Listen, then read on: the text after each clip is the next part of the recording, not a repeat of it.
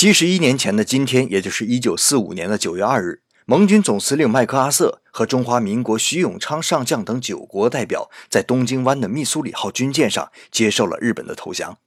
麦克阿瑟在签名的时候，一共用了五支笔，分别赠送给陪他出生入死的两个战友——美国国家档案馆、母校西点军校和他的妻子。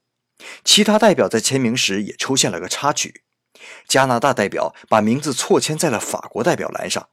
后面的代表们没注意，也就顺沿着往下写，结果最后一个签名的新西兰代表只能把名字写在空白的地方。日方为这个纠结了好久，最后还是麦克阿瑟的副官将日方的文书做了修改，这才作罢。